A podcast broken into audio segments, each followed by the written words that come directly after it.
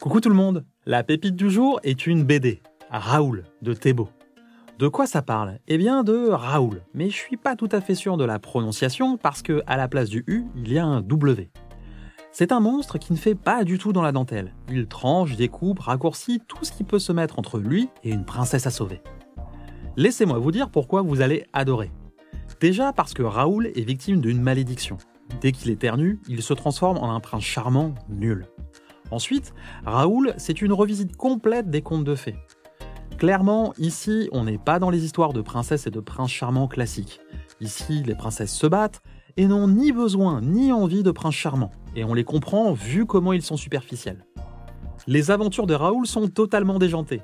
Les gags s'y enchaînent à une vitesse folle, résultat, soit on rit aux éclats, soit on pouffe à base de pfff ou de oh là, n'importe quoi. Croyez-moi, Raoul, c'est un véritable régal. C'est joyeusement crétin et ça fait le plus grand bien. Et rien que pour ça, vos parents devraient être convaincus de vous mettre les aventures de Raoul entre les mains. Je parie même qu'ils pourraient être tentés de les lire.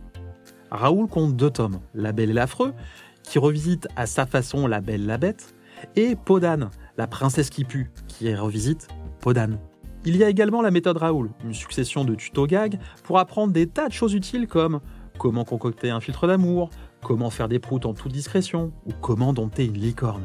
Voilà Si je vous ai donné envie de lire Raoul, rendez-vous dans votre bibliothèque ou chez votre libraire. Je vous mets toutes les informations dans la description de l'épisode.